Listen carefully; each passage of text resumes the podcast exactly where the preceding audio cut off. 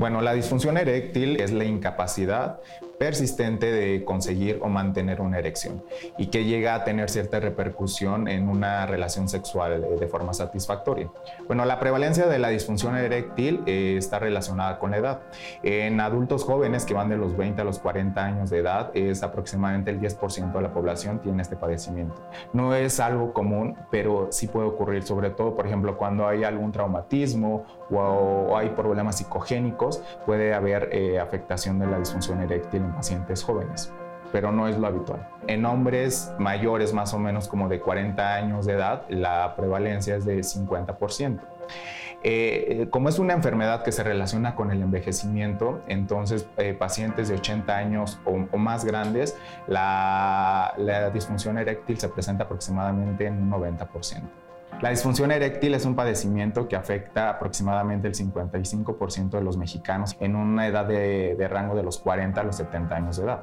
Hay varias patologías, varias enfermedades que eh, pueden originar todas estas alteraciones. De las más comunes que conocemos es la diabetes mellitus, una diabetes mal controlada, una hipertensión arterial. Son enfermedades que pueden tener y provocar eh, alteraciones cardiovasculares, ocasionar un daño endotelial. ¿Eso qué es? O sea, un daño en nuestros vasos sanguíneos. Y para que ocurra una adecuada erección, la integridad de los vasos sanguíneos es importante. Bienvenidos a Diálogos en Confianza. Gracias por acompañarnos como todos los lunes, un lunes de salud. Vamos a platicar de la disfunción eréctil, un tema el cual les puede parecer que es incómodo hablarlo, pero aquí en Diálogos nos interesa que todos estemos enterados y como decimos todos los lunes, mientras antes se trate la situación va a ser mucho más fácil. Es un tema que puede generar pena, pero aquí no tenemos, aquí nos gusta traer los temas de salud como deben de ser y por eso lo vamos a platicar el día de hoy.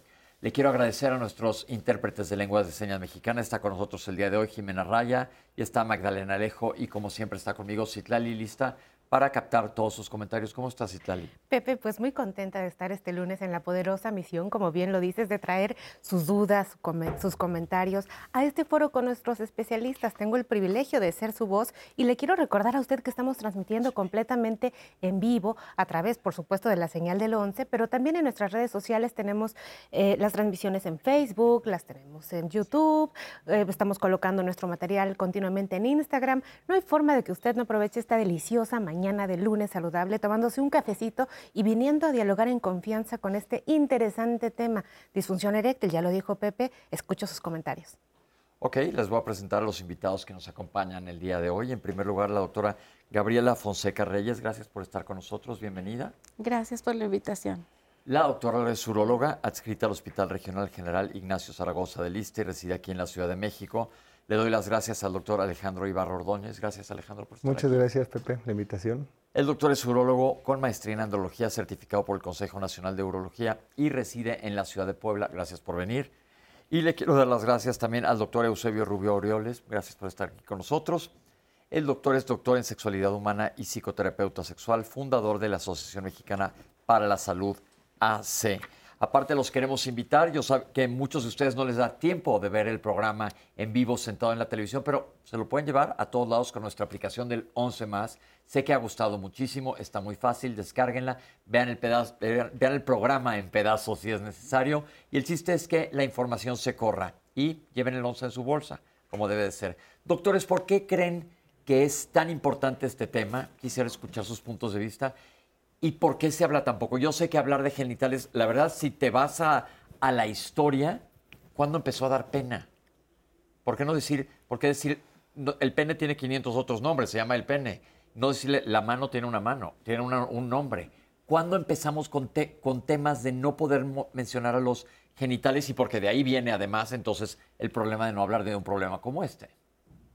Bueno, realmente eh, actualmente ya existe mucho más apertura eh, justamente en, relación a, tratar estos temas. ¿no? Anteriormente eh, los, los, pacientes siempre tenían pues poca información eh, y, no les permitía tener esa apertura para, para comentar sus problemas de salud sexual. Pero actualmente creo que existe mucho más apertura, mucho más información a través de de los medios de comunicación, a través de eh, eh, informaciones escritas, nos permiten informarnos un poco más y, tienen más capacidad para, para expresar, sus problemas, ¿no? Nos da pena porque la sexualidad está oculta en nuestra cultura. Aunque es cierto que ha habido muchos avances, ahora hay programas de televisión a las 9 de la mañana hablando de estas cosas, pero la herencia cultural es tremenda. Y no es tan vieja, ¿eh? Eh, Se, se ubica más o menos, ya en forma así muy, muy clara en la época victoriana, ¿no? ya de la reina Victoria en Inglaterra y como pues, Europa dominaba todo, cuando menos esta parte del mundo, pues sí nos quedó. ¿Sabes? Ahorita estaba yo pensando, en, en esas épocas, estas mesas hubieran sido consideradas, a ver si pueden tomar, una indecencia, ¿Por qué? porque se les veían las piernas. Yo no sé si han fijado que en- las, en los escenarios siempre las mesas estaban tapadas. un mantelito, sí, ahorita que lo pues, dices. Sí, sí, sí. Y esto es esta cosa de que el cuerpo se oculta, no se habla de estas cosas, en el entendido de que era la mejor forma de crecer saludable era el silencio y hacer como si no existiera, ¿no? Y así, y por supuesto que eso es un desastre. Este, los niños se metían en todo tipo de problemas, los niños y las niñas, y no se diga a los adultos que cuando pasaba cualquier cosa con sus genitales, espérate, espérate, espérate, espérate, espérate, espérate, hasta que era ya prácticamente. Eso afortunadamente ha ido cambiando. Antes de que nos contestes tú, Alejandro, ¿qué tanto te llegan pacientes que entre hombres ya platicaron del tema y te recomiendo esto, te recomiendo lo otro, antes de que lleguen con el profesional? Siempre llegan muchos, o, sea, van primero con el amigo.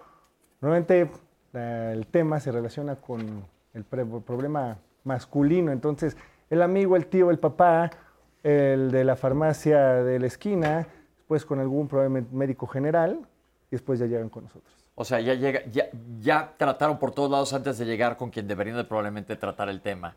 Que esto es importante. Aquí los lunes insistimos mucho a la gente que independientemente del tema de salud que estemos tocando cada semana, mientras más temprano se diagnostique va a ser mejor para el paciente.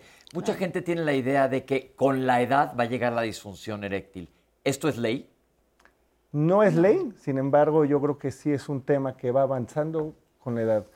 ¿Existe algún... al- existen, di- sí, doctora. Sí, en, eh, en realidad, pues el- los problemas de disfunción eréctil cada vez se están viendo más en gente joven, precisamente porque las causas de disfunción eréctil, problemas eh, crónico-degenerativos, Ahorita que, vamos a hablar de ellos. claro, este, era antes mucho más eh, eh, incidentes en, las avanzadas. edades avanzadas, pero actualmente los jóvenes también ya inician con problemas de hipertensión, de diabetes, y eso obviamente les trae como resultado que empiezan con problemas tempranos de disfunción. ¿Existen diferentes categorías o diferentes clasificaciones de la disfunción eréctil?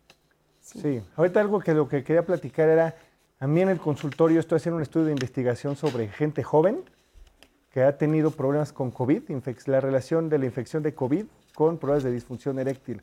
Y he tenido muchos pacientes, el más joven de incluso 19 años, que viene con problemas de erección y lo relaciona al 100% con temas de, de secuelas de COVID. ¿Y será que ahí hay un tema fisiopatológico o es más acá arriba? Yo creo que sí es un tema fisiopatológico Eso por el tema eso- vascular. Eso, de eso estamos tratando de averiguar. Hay una serie de hipótesis y todo, y ojalá terminemos de hacer investigaciones, porque a mí lo que sí se me antoja decir es que en primer lugar no es una enfermedad, como muchas veces se piensa. Eh, la definición de la Organización Mundial de la Salud de este problema es, se trata de un síndrome. Y la razón es que la misma panorámica, tengo problema con mis erecciones, puede deberse en efecto a un problema de alguna enfermedad degenerativa, pero igualito se presenta cuando lo que se tiene es, como tú dijiste, una cosa de la cabeza, ¿no? No Que me si- quiero adelantar a que hablemos no. ahorita de causas porque ustedes No, nos no, voy a dejar que hablemos de esto, pero vamos- para que sepan. ¿Y un síndrome qué es? Un Es sí- un conjunto de signos y de síntomas. Entonces, como comenta el doctor, sí, sígale. No, eh, entonces lo importa es de la importancia del diagnóstico, ¿no?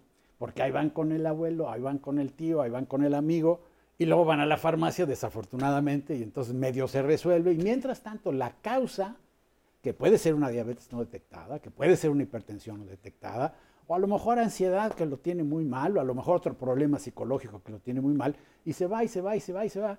Y esto es, eso es la gravedad del asunto. Ok, pero entonces antes de que sigamos hablando, esto del COVID, de haberlo sabido, hubiéramos convencido a mucha más gente de usar cubrebocas. pero vamos a hablar entonces de disfunción eréctil, pero quiero que ustedes sepan cómo funciona una erección. ¿Cómo es una erección? Vamos a ver esta cápsula y regresamos con ustedes. ¿Cómo ocurre una erección? Son muchas las partes del cuerpo masculino que entran en juego para que la erección del pene se produzca. Todo puede iniciar cuando la persona recibe un estímulo visual o físico. Con la excitación sexual se provoca una señal nerviosa que permite la llegada masiva de sangre al pene. El cuerpo del pene en el que se presenta la erección se compone por los cuerpos cavernosos, el cuerpo esponjoso y la uretra. Cuando estos espacios se llenan de sangre, el pene aumenta de tamaño, se endurece y endereza. Después de la eyaculación o ante la ausencia de estímulo sexual continuo, los músculos del pene se contraen para interrumpir el flujo de entrada de la sangre. Los cuerpos cavernosos se vacían y el pene vuelve a su tamaño normal en reposo. Doctores, antes de que hablemos entonces de disfunción eréctil, vamos a aclarar esta cápsula. Entonces, vemos que es todo un mecanismo fisiológico. ¿Se divide en fases la erección? Sí, yo le comento a los pacientes que para que un hombre tenga una erección no es cualquier cosa, es un proceso muy grande, tiene que ver con vasos sanguíneos que se tienen que abrir, cuestiones físicas, cuestiones químicas, cuestiones hormonales, cuestiones mentales. De ahí es un tema muy amplio platicar y llegar bien al diagnóstico de un problema de disfunción eréctil tiene que haber, y esta pregunta la he hecho con jiribilla, como decimos aquí, una, es, una excitación sexual para que haya una erección. Claro, por supuesto. ¿Qué pasa cuando en las noches dormido hay erección? Sí, sí, sí, por eso, por eso me digo, por eso de, aventé la, no, la, te, la bola. Está más relacionado con, con los movimientos este, oculares de sueño. el, el, periodo de sueño. ¿Qué pasa? Pero, pero es una erección refleja, es una erección que ahora sabemos tiene funciones de mantenimiento de la salud del tejido. Todos los hombres tenemos, cuando estamos bien de salud, seis, siete eh, periodos de sueño REM, como se llama, de movimientos de ojos rápidos, y eso produce un reflejo, pero que es una erección no erótica. Todo el mundo pensaba hace unos años de que, ay, mira, tengo sueños. Esa es una cosa muy refleja que mantiene la salud del, tejido. Son las erecciones matutinas famosas que te das cuenta en la a mañana. A de despertar, ¿no? con el mecanismo de despertar. Y hay algunas otras. Eh, pero casi todas las que ocurren cuando estamos conscientes ocurren en un contexto erótico, es decir, en un contexto donde hay un estímulo sexual, que por cierto es tan importante que si no se da, pues muchas cosas no suceden. ¿Qué, ¿Cuánto debe durar una erección normal? Porque esta es otra pregunta que estoy seguro que les hacen en el consultorio. Bueno, pues todo depende. Este, no, no más de media hora, porque se pone la cosa medio problemática y si se tarda mucho, pero, pero todo depende. Si es una erección saludable, a veces puede aguantar mucho más. Eh, lo que pasa es que hay un problema ahí, que ellos conocen mucho mejor, que se llama preapismo, que uh, se pone la erección y no se quita.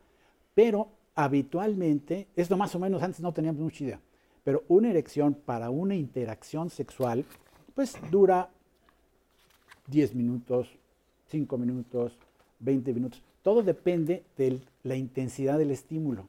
Muchas veces se pierde la erección y se pierde, se piensa que es un problema de erección porque se tiene una eyaculación muy rápida y eso, eso es otro problema, del cual hoy creo que vamos a hablar poquito porque es nada más para diferenciar. Pero una erección mantenida 10, 15 minutos yo creo que es perfectamente saludable. ¿Cuánto debe de durar más o menos, doctores como urólogos, un, un acto sexual? Porque luego la gente ocurre que causa ansiedad estar viendo películas pornográficas que duran dos horas ¿Cuál es la realidad? ¿Quién quiera? Normalmente los libros dicen de 7 a 10 minutos, hasta 12 minutos. Obviamente por temas de eyaculación precoz, puede ser obviamente mucho menos. Hay también otro problema que puede ser un tema de eyaculación retardada, que tardan mucho o incluso no pueden llegar a, eyacular. Ok. Y es que es increíble, no teníamos datos de eso hasta hace poquitito. ¿no? Antes eran las novelas y, y lo que pensábamos, lo que vivían, lo que todo el mundo se comentaba. Ya se pusieron a medirlo. Es decir, las, primeras investigaciones que hizo Master y Johnson hace, después de la Segunda Guerra Mundial justamente marcaron ese, ese parámetro, como dice el doctor, de siete, siete minutos más menos tres, ¿no? Porque sí, porque si nosotros se quedan las personas de inmediato, nos dijeron media hora, doctores, eh, llama la atención en el sentido que tal vez esto eh, pues adquiere, involucra el tiempo del jugueteo sexual, etcétera, porque justo muchos hombres también se están expresando sobre la carga que ellos tienen en el momento de decir que están desempeñándose bien dentro de la intimidad con su pareja. Sí. es que una cosa es la relación sexual y otra cosa es la erección. Claro. Sin embargo, también, o sea, hay pacientes que durante su inicio de vida sexual o durante su desarrollo de vida sexual, pues mantienen ciertos parámetros en tiempo, ¿no? O sea, a lo mejor probablemente estamos hablando de, de, esos 15 minutos, 20 minutos o 10 minutos, y cuando empiezan a disminuir esos parámetros es cuando pues realmente a lo mejor puede ser que estén todavía dentro de la normalidad. Pero según- es que por eso es importante que lo digamos aquí, que a veces puedes tener como 20 minutos, media hora y otras veces 10 minutos. Así es. Pero eso está dentro de parámetros normales, porque el Así chiste es. aquí de diálogos es aclararle a la gente mitos, sobre todo, que también hay Lo- muchos lo- afuera. Lo más sencillo es saber si se acabó la estimulación o no. O si ha ocurrido la eyaculación o no. ¿no? Porque si se dura dos, tres minutos porque se tuvo la eyaculación, pues eso es perfectamente natural, no hay ningún problema. Si se, si se tiene un estímulo eficiente, continuo y de repente se pierde la erección, eso es dato de a ver qué está Y pasando. también si llegó a ser satisfactorio, ¿no? Eso también es sumamente importante. De hecho, justamente en la evaluación que tenemos o que hacemos de los pacientes, eh, debemos de preguntar si realmente esa relación sexual fue, esa calidad de erección le permitió tener esa satisfacción. Eso es importante, la calidad de la erección, que se le pregunte al paciente y tú se la puedas expresar a tu médico, porque no es lo mismo decir, no fue, no fue una erección satisfactoria. ¿Qué quiere decir la calidad de la erección? Hay ciertos grados de firmeza y eso hay videos que salen como es el grado 1, grado 2, grado 3 o grado 4. El grado 4 es el que se refiere el más potente. Grado 1 no es muy potente, pero eso hay, hay medidas que se pueden ver ahí mismo en el consultorio.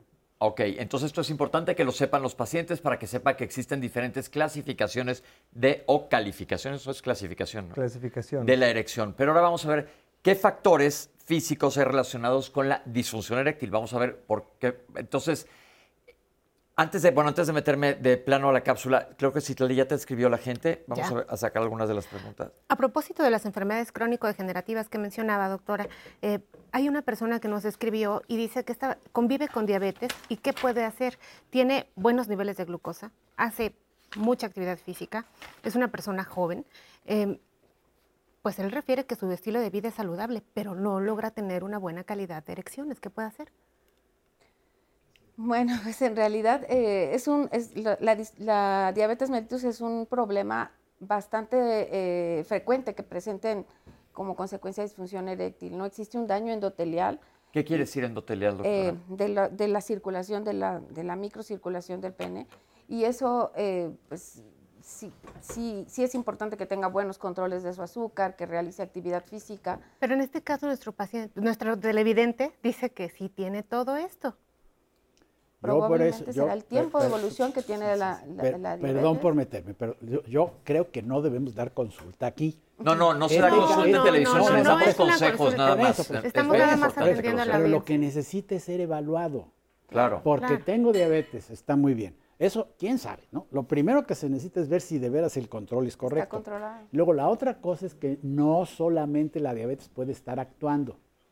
Puede ser que simplemente la idea de chispas, soy No. diabético. Aquí este, solamente atendemos a los televidentes. Sí, aquí ahora la cosa es importante y se dice todos los lunes, nunca se da consulta Sí, sí, por sí, televisión, no, a veces nos no. No, no, solicitan no, consulta por tele, pero lo que buscan ellos es que le demos un consejo. Entonces la respuesta aquí es que vaya al urólogo Claro. Y que que busque cheque. cuál es la causa específica de lo que te está ocurriendo. Qué bueno que tengas tu diabetes bajo control, hemos tenido programas de diabetes y es importantísimo por todas las razones que hemos comentado.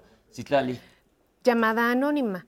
Padece diabetes e hipertensión, además de haber sufrido distintos infartos.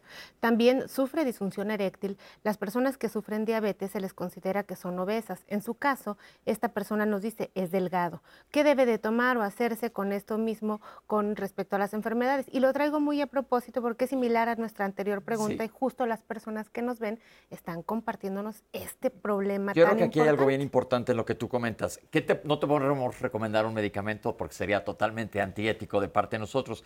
Pero doctores, aquí hay algo clave que dijo él. Tuvo ya infartos. ¿Qué quiere decir esto? Que probablemente ya haya algo de obstrucción en el flujo sanguíneo en las arterias. Si las arterias coronarias son arterias pequeñas que se tapan, porque tiene seguramente eh, placas de ateroma, que es esto, las placas que se van haciendo dentro de los vasos, ¿qué implicación podría tener esto en la circulación sistémica y por ende en la erección? Bueno, primero hay que ver cuáles son las causas más frecuentes. Pacientes con diabetes, pacientes con hipertensión, pacientes obesos, pacientes que no hacen ejercicio, eh, pacientes que tienen problemas de colesterol, problemas de triglicéridos. Esas son las principales causas. Después ya podemos ver las, las causas mentales, las causas hormonales. Ahorita vamos a hablar todo de las causas, pero entonces a, él- a este paciente, ¿qué le recomendamos? Que vaya a ver al urólogo. Hay que ver al urólogo, hay muchas causas también medicamentosas, hay que, porque esos pacientes que ya Ahorita vamos a causas, ahorita, pero a, a él que nos habló, que vaya a ver al urólogo. Y que ver cuáles medicamentos está tomando, porque si ya tuvo infartos, seguramente está tomando algún medicamento. Sí, porque hay ese conjunto de, diferentes problemas que conllevan justamente a la disfunción eréctil, lo que tiene este paciente. O sea, no tiene una sola causa, tiene varias causas. Nos pregunta la audiencia a qué edad se manifiestan las primeras erecciones eróticas. Es una buena pregunta porque hay niños, hay erecciones en, sí, niños. Los niños tienen erecciones reflejas, y más o menos en el momento en que se empieza a conformar el erotismo, que es 7, 8, 9 años de edad, más o menos. Es que empezamos a entender de qué se trata eso y a tener esos impactos de decir, ay, esa niña o ese niño, ¿no? Este, eh, y es, eso es cuando la vivencia erótica se traduce en la respuesta física de la erección. Antes de eso se tienen muchas erecciones, los niños tienen muchas erecciones. Y bueno, pues son, muchas de ellas son reflejas, no necesariamente una manifestación de que estén excitados. Eso ya nos lleva a otro tema que tiene que ver con la interpretación de la sexualidad infantil, no nos metemos mucho, pero ya eróticamente, 7, 8 años. Ahora, eso no quiere decir que ya se entienda de qué se trata esa edad. Eso es bastante posterior, hay por ahí de 13, 14 que ya empezamos a atar cabitos de qué se trata con este asunto de la sexualidad. La gente quiere saber qué es el priapismo. Es una erección eh, sostenida eh, sin, sin, capacidad para, revertir eh, la firmeza. Es una, que podemos decir que, es una erección sostenida y dolorosa que el paciente no quiere tener. Patológica quiere decir de enfermedad. ¿Así la podemos aclarar? Sí, más de, más de dos horas. Más de dos horas y esto es una urgencia médica. Urgencia médica. Ok, no vamos a meternos en eso, pero eso es una urgencia médica. Perfecto. Pues al momento son nuestras redes, Pepe. Les, les, invito a que se unan a la conversación y que si les gusta más llamar, también estoy muy pendiente de las llamadas telefónicas al centro de contacto con la audiencia. Su opinión es muy importante y recuerde que usted hace diálogos en confianza. Vamos a seguir platicando ahora de los factores relacionados porque lo más importante es que sepamos que existe este problema y que se traiga a la mesa y se hable. Ya hablamos de erecciones normales, que es importantísimo que la gente sepa cómo funcionan estas erecciones matutinas o a lo largo de la noche, comentó también el doctor, que te pueden ocurrir. Pero ahora, ¿qué le podemos decir al paciente? De repente puede pasar que alguien durante una relación sexual no tenga erección y esto no necesariamente quiere decir que haya una enfermedad. ¿Cuándo es el momento adecuado de que se deba de ir a checar a un paciente? Normalmente cuando hay problema más de tres meses. Más de tres meses. Ok. Entonces, más de tres meses, lo ideal es ir con un urólogo. ¿Qué tanto afecta emocionalmente al paciente? Y vamos a ver luego las causas emocionales, pero ¿qué tanto el hecho de no tener una erección satisfactoria tiene un impacto sobre el mismo paciente? Pues tiene, eh, depende de cómo se vive la masculinidad, pero digamos como la masculinidad se vive usualmente en nuestra cultura, pues está muy centrada en la capacidad de desempeño sexual. O sea, cuando alguien tiene problema por cualquier razón físico o, psicológico o, porque estaba muy borracha o, lo que sea, ¿no? Porque también el alcohol a veces da esos sustos, ¿no? De que, ay, carambas. Este, entonces hay una sensación de que ya no se es completamente hombre. Y eso puede tener un impacto muy grande en ansiedad, en buscar, en, o en negarlo. ¿no? Muchas veces la, la, la, la reacción es la negación. Eh, eh, y luego a partir de ahí hay una variedad de cosas, es decir, eh, las personas a veces caen en, impactos emocionales realmente severos, como sentirse muy deprimidos, que ya no tiene sentido la vida y muchas cosas, y otras veces lo niegan y le echan la culpa a otras cosas, ¿no? a la pareja, por ejemplo, y, y, cosa que la mayoría de las veces no tiene sentido, ¿no? Este, y es simplemente la manifestación de alguna de estas cosas que estamos manejando. Entonces tiene una enorme variedad de áreas de impacto, casi todas relacionadas con algo que llamamos en términos psicológicos la identidad. Es decir, lo que yo me considero que debo ser y hacer, y de repente no puedo, y entonces pues me siento muy mal. Me llegó una pregunta de que ayer comentaba en las redes sociales de que íbamos a hablar de este tema, y obviamente es un anónimo que me dijo, yo sí puedo tener erecciones con alguien que no sea mi pareja, pero no con mi pareja. ¿Esto existe enfermedad o la patología es el, problema es más que nada emocional. Vuelvo a decir que son síndromes, no enfermedades. Ok, esto tiene que ver el con... Síndrome, y el síndrome de disfunción eréctil en esa circunstancia se llama síndrome de disfunción eréctil selectiva, que por supuesto tiene una gama de causas un poquito distinta de quien tiene una afectación generalizada. Entonces, cuando es así muy selectivo, hay que hacer una exploración mucho más detallada de los procesos mentales, qué le representa a la pareja y una serie de cosas. eh, entraremos más adelante. Pero entonces esto va, como acaba de comentar el doctor, más hacia la pareja. No quiere decir que necesariamente exista un problema fisiológico como en diabetes, hipertensión, no Casi. necesariamente. Casi seguro que no, ¿eh? Casi seguro. Ok. Pero de repente sí. Luego, entramos en el detalle. Ok, vamos a regresar ahorita a hablar ahora sí de los factores de riesgo y que ustedes nos platiquen de qué se trata y cómo es que está funcionando esto. Más adelante vamos a hablar del diagnóstico, los doctores nos van a decir qué es lo que sucede durante una consulta y les pedimos a todos ustedes que sigan participando porque acuérdense que sus preguntas nos enriquecen muchísimo el programa. No podemos dar consulta, pero sí orientarlos a qué es lo que deben de hacer, como ahorita se dijo, calmarse si tienen un susto, que a lo mejor no es necesario estar asustados, e ir a buscar al médico cuando sea necesario. Entonces, Citlali está lista para recibir todas sus preguntas, nosotros vamos a hacer un corte y estamos totalmente en vivo aquí en Diálogos en Confianza hablando de disfunción eréctil. No se vayan.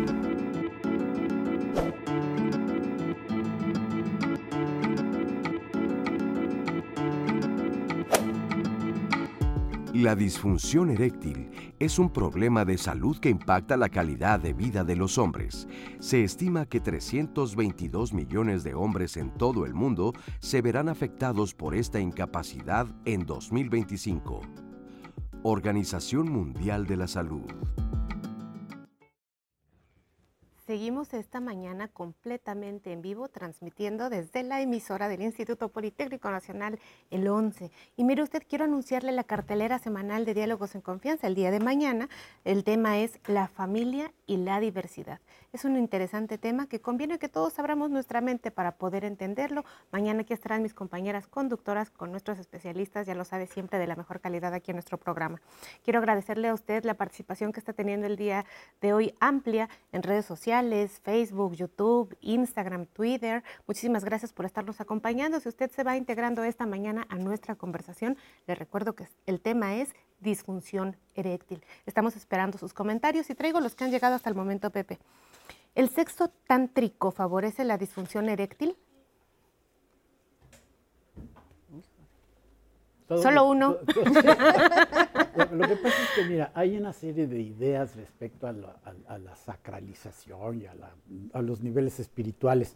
Todo depende de cómo se vive. Eh, algunas de las ideas del centro del- del- del- de la idea del tantra es retener las energías y no eyacular. Eso no es del todo saludable, por decirlo menos. Si se traduce en disfunción eréctil, yo creo que no, pero ciertamente eh, eh, yo creo que lo más saludable, esa es mi posición personal y además de muchos otros especialistas, es hacerle al cuerpo caso y, hacer un poco, responderle al cuerpo y no a ideas ahí de que se va a ir la energía, porque no se va ninguna energía. Hay una serie de mitos también que pueden ellos este, hablar así. No, si se tiene una eyaculación, pues sí se pierde un poquito de energía, pero se recupera la siguiente comida facilísimamente. Entonces, la respuesta es no. eh, hay que tomárselo con calma y no hacer cosas que el, que el cuerpo proteste, digámoslo así. Yo creo que el sexo tántrico sí está más enfocado en tema de eyaculación, en tema de energías. sí. ¿Podrían embargo, explicar qué es el sexo tántrico para personas que a lo mejor están viendo y no saben qué es esto? Bueno, yo no estoy bien relacionado con ese tema, pero sé que es un tema más de relajación, de respiración, para poder llegar a, retra- a retrasar la eyaculación. Sin embargo, Bueno, ese si me de permite tantito, doctor, sí, bueno, es que hay eh, una vertiente del Tantra que es un- la relación de la espiritualidad en la sexualidad. Esta teoría postula que cuando las personas se eyaculan, pierden la energía vital a través de la eyaculación y luego entonces sus cuerpos quedan sin energía. De tal suerte que esto propone que el hombre que no eyacule va a ser un hombre pues, con más fuerza vital porque está justo favoreciendo que no salga pues, el, el líquido seminal. Doctores, ¿esto tiene una base fisiológica? Yo lo que yo lo traté de decir elegantemente que no era cierto, ¿no? Porque la cantidad de energía que sí se pierde es muy poquita. Pero a ver, urólogos. ¿tiene un, fisiológicamente hablando es válido? Yo creo No, que en el no tema, perdón, yo creo que en el tema de relajarse, de respirar, todo eso va a ayudar a que la mente se... No, pero a lo que voy es, ¿es sano fisiológicamente no tener una eyaculación? No, no es sano. Ok, eso es, eso es lo que es importante aquí, lo que usted había dicho, pero quería la, la- la base médica. No hay, no hay algo de, de que sea beneficioso. Entonces, desde el punto de vista fisiológico. Ok, Bueno, voy a seguir. sí. Nos llamaron Nos llamó un caballero de 80 años, usa medicamentos para tener erecciones, pero tiene como tres meses que no puede eyacular. ¿Hay un medicamento para esto o algo le está sucediendo? Por la edad que tiene, probablemente pudiera estar tomando también o, o estarse tratando de algún problema de crecimiento prostático, una hiperplasia prostática, y muchas veces los medicamentos para la hiperplasia producen algo que se llama eyaculación retrógrada. Entonces, posiblemente ese paciente pudiera llegar a tener eh, ese fenómeno de eyaculación retrógrada y por eso no está eyaculando. A propósito de los medicamentos, las personas les dicen a partir de qué edad se debe de empezar a tomar este tipo de medicamentos para poder favorecer las erecciones. Yo creo que ahí aguántenme esa pregunta un poquito a que lleguemos a hablar del tratamiento. Vamos a hablar largo del tratamiento para disfunción eréctil y yo creo que esa pregunta queda así, la voy a dejar aquí anotada. La anotamos, Pepe, la anotamos aquí. Eh, justo les preguntan, doctores, sobre el crecimiento de la próstata si esto es causa de problemas de erección. Sí puede ser, sí puede ser, no es lo más frecuente, primero hay otras causas, sin embargo el tema del crecimiento prostático es un problema que va, aumentando conforme va avanzando de edad, entonces también el problema vascular de la erección también es un problema que se va relacionando con la edad. Doctor, me parece que esta pregunta es específicamente para usted. Los problemas con problemas perdón, ¿los hombres con problemas de erección tienen baja cuenta y calidad espermática? Eso no es una relación tal cual, puede ser un tema hormonal o algún tema que um, son, son cuestiones totalmente diferentes, que sea la, cuestión de disfunción eréctil y el recuento eh, de calidad y espermática. ¿Les pueden recomendar algunos alimentos afrodisíacos para este tema? A ver, doctores. ¿Existen, a ver, primero que nada, ¿existen, doctora, alimentos afrodisíacos o es más que nada pues la idea de? Son, son mitos realmente, ¿no? Con respecto a, que algún alimento le va a mejorar la calidad en la erección. Entonces, no existe un alimento afrodisíaco. Yo me acuerdo de un profesor que decía el órgano sexual más importante que tenemos es el cerebro. Entonces, yo creo que por ahí va más bien la cosa. Sí. Sin embargo, hay unos medicamentos y hay unos tratamientos, por ejemplo, la maca. La maca, ajá. Es uno de los tratamientos que antes se usaba para problemas de erección. Entonces, no sé si es un, como tal, afrodisíaco. Sin embargo, algunos alimentos que pueden ayudar a la cuestión prostática de la salud sexual son los frutos y verduras rojas. Okay. Pero esto estaría más encaminado como, pues, justamente eh, cuidar la salud sexual este, de forma preventiva, no como para como tratamiento, ¿no? Exacto.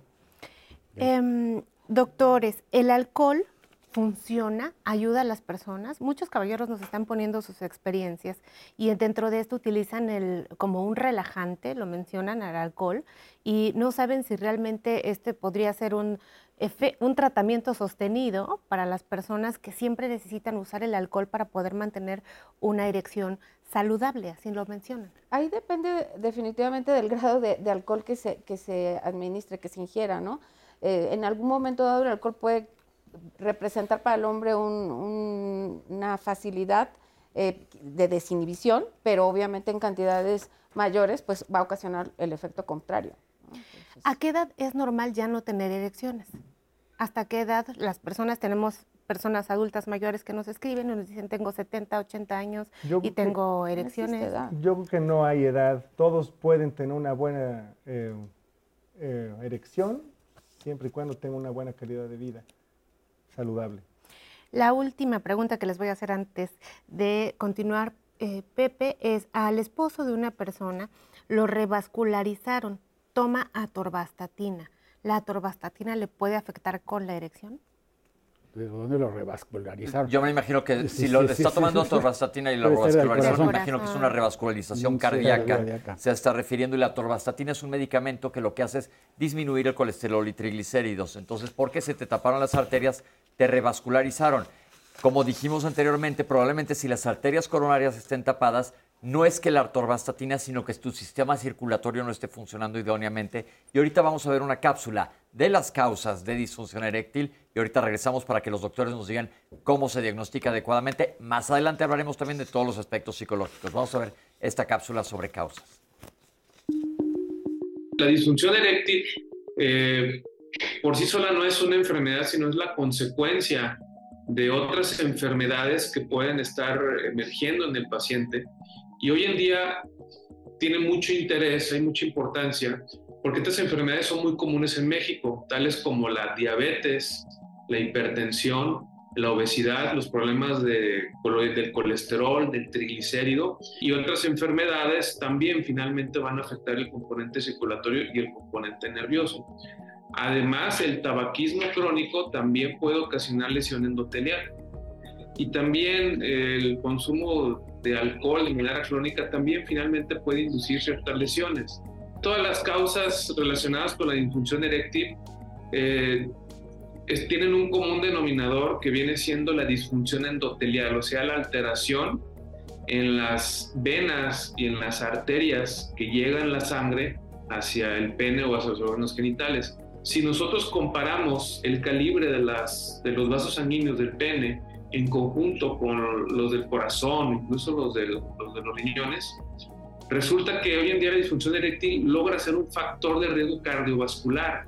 ¿Qué quiere decir? Que si tienes disfunción eréctil es muy probable que en un futuro también vayas a tener un problema de infarto o del miocardio, insuficiencia cardíaca, o riesgo puede de tener una cardiopatía o incluso un problema renal a largo plazo, porque el tamaño de, de estas, de estos vasos sanguíneos es más pequeño a nivel del de, área genital, ciertos fármacos que se, que se toman para la depresión, para la ansiedad, pueden llegar a ocasionar eh, un, un, trastorno y una alteración. Dentro de los medicamentos también se encuentran los diuréticos, tiacídicos, y cuando hablamos de deficiencia de vitamina, hay estudios que han comprobado la deficiencia de vitamina D que en la población mexicana hay una alta deficiencia de esta vitamina, también se puede llegar a asociar. Es por eso que en la evaluación íntegra de un paciente con disfunción eréctil tenemos que tomar en cuenta todas las posibilidades para encontrar la causa y entonces tratarla.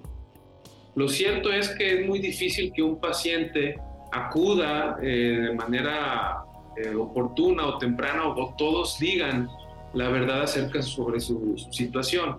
Por eso que es muy difícil establecer periodos, sin embargo, definitivamente a mayor edad, mayor probabilidad de tener disfunción eréctil.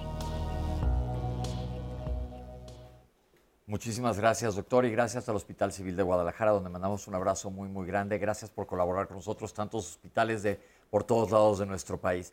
Doctores, entonces, quiero que poco a poco nos expliquen estas causas físicas. ¿Cómo es que la diabetes, qué hace la diabetes para que no haya una erección adecuada? Fíjate que la diabetes afecta mucho en el tema tanto de los vasos sanguíneos como de los nervios. Entonces, la señal que le manda el cerebro a los nervios, estos encargados en la erección, puede estar afectados. Ok. Los problemas de hipertensión, doctora. Pues también se van endureciendo las arterias, eh, asociado también a algunos problemas de, de, lípidos, de, de, de grasas, de grasas, y triglicéridos. Y pues los vasos se van siendo rígidos, pierden esa capacidad de elasticidad y pues se ve reflejado en una disminución en la erección. ¿La disfunción eh, eréctil tiene que ver con la eyaculación precoz? Si nos pudieran hacer una diferencia que nos pregunta la gente. No, por decirlo rápido. Alguna gente se confunde, ¿no? Porque si la eyaculación es muy rápida, pues se pierde la erección muy rápido y dicen mis erecciones están fallando. Esa es una de las cosas que hay que preguntar con mucho detalle cuando una persona se queja de fallas en su erección.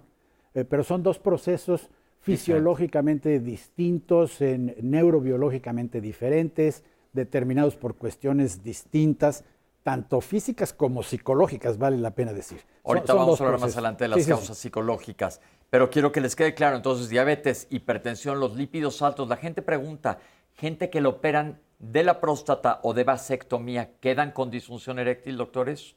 De vasectomía no tendría ninguna eh, relación.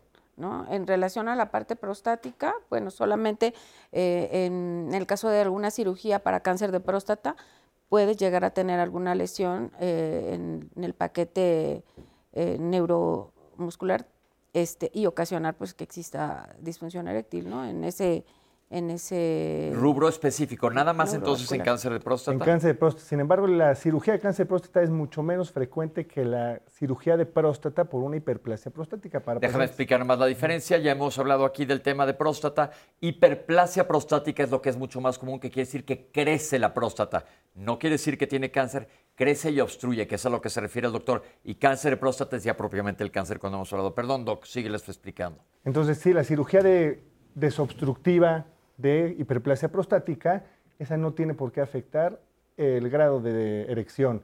Sin Ah. embargo, sí, como decía la doctora, en el cáncer de próstata, sí. Ahí lo único que, que sí, está, eh, sí puede ocurrir es la eyaculación retrógrada, que también ocurre por el uso de los alfa ver, bloqueadores. hemos en- hablado varias, va- ya ya se dijo varias, mente- varias veces eyaculación retrógrada. ¿Qué es eso? Es cuando la eyaculación en vez de salir, eh, digámoslo así, al exterior, se regresa hacia la vejiga, se mezcla con la orina y después el paciente, cuando va a orinar, ¿Y se da cuenta cuando orina el paciente o ya se diluyó en la orina, en la vejiga y no, no hay mayor cambio físico en la, no en la existe orina? ningún cambio físico. Ok, entonces eyaculación retrógrada, que es otro tema, pero quiere decir que en vez de que eyacules hacia el exterior, se vaya hacia la vejiga. La sensación que tiene el paciente es igual. El paciente, el hombre, no tiene que ser necesariamente un paciente. Sí, la sensación es igual, simplemente que no, no observa salida de semen.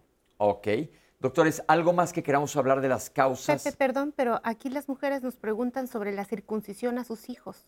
O sea, si esto les va a causar disfunción eréctil en algún momento y la circuncisión les permitirá tener una vida sexual de calidad.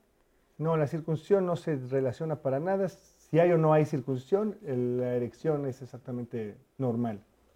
Gracias, doctor. No tiene nada que ver una No la circuncisión. Es que bueno que lo aclaren, qué buena, buena pregunta para que no se queden con, con mitos. Algo más ah, de, en causa de medicamentos. Doctora dijo alfa adrenérgicos, pero platiquen medicamentos para qué y hay que comentarlo siempre. Cuando uno vaya al médico a hacerse una historia clínica, que lleves una lista de los medicamentos y de los suplementos. Yo que soy gastro veo mucha complicación por suplementos que estén tomando. De medicamentos, pues son algunos diuréticos, algunos este, antihipertensivos, eh, algunos medicamentos para tratar enfermedades como Parkinson o, este, epilepsia, Ok. Entonces esto es importante para que lo sepan, se lo comentan a su médico los y casi siempre antiandrógenos. sí, antiandrógenos para, para, para el cáncer de, de próstata también pueden llegar a ocasionar Los disfunción antidepresivos. eréctil. eh, Los antidepresivos también. bloqueadores H2, que son medicamentos para le- el- problemas gástricos, también pueden llegar a tener alguno. Entonces es importante que quien vaya a consulta con el urólogo siempre lleve la lista de medicamentos que está Claro. ¿Algo más que queramos agregar sobre causas físicas? Sí, yo, yo quisiera también comentar que, bueno, el estrés, que además ahora ya se ha convertido en un problema realmente de, de salud generalizada, eh, obviamente también tiene Pero esa ya es una causa más, emocio- más Sí, más emocional, que em- vamos a ver una cápsula ahorita sobre las causas emocionales. Pero algo Pepe, más pero físico. Yo quiero traer la duda de la El audiencia porque tabaquismo, Ok, perfecto, el tabaquismo. tabaquismo. Alcohol, problemas hormonales también es ajá, los frecuente. problemas hormonales.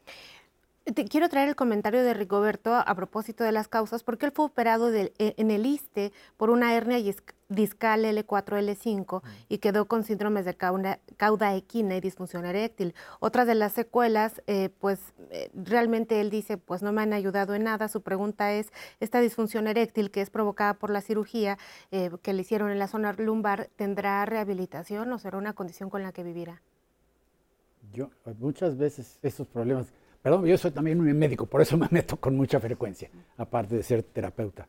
Eh, el- es- esos problemas son de los raros, ¿no? También hay otros problemas neurológicos que por eso es importantísimo estudiar. Si, si no se encuentra hay que buscar porque hay veces O que- una lesión medular. Sí, las lesiones Claro, las lesiones medulares, medulares. las lesiones medulares, la, las esclerosis múltiple, por ejemplo, de repente uno se topa, ay, esa es la razón. Este, eh, ahí hay que evaluar bien, porque hay un- muchas alternativas terapéuticas que vamos a hablar más adelante, algunas de las que nos trae el doctor. Este, es- eh, en, en general, no, voy a decir una cosa muy definitiva. No hay razón por la cual alguien no pueda recuperar sus erecciones, a no ser que se haya quedado sin pene, así de plano. Pero, por supuesto que hay que evaluar exactamente qué es lo que es lo ideal para cada paciente. Doctores, eh, hemos hablado de diabetes, hemos hablado de hipertensión, hemos hablado de síndrome metabólico, probablemente si estamos conjuntando esto. ¿El sobrepeso y la obesidad per se pueden causar disfunción eréctil? Sí, claro. Es una de las causas más frecuentes, que eso está relacionado con el sedentarismo, que la gente no haga ejercicio, porque sí el ejercicio ayuda a que los vasos sanguíneos mejoren el tema de la circulación y eso ayuda a la circulación tanto cardíaca, pulmonar, mental, pene. Ok. ¿Alguna otra causa física antes de que nos vayamos hacia las causas psicológicas que doctores que deban comentar? Sí, el tema de una lesión medular pues, cuestiones neurológicas, neurogénicas, algún problema.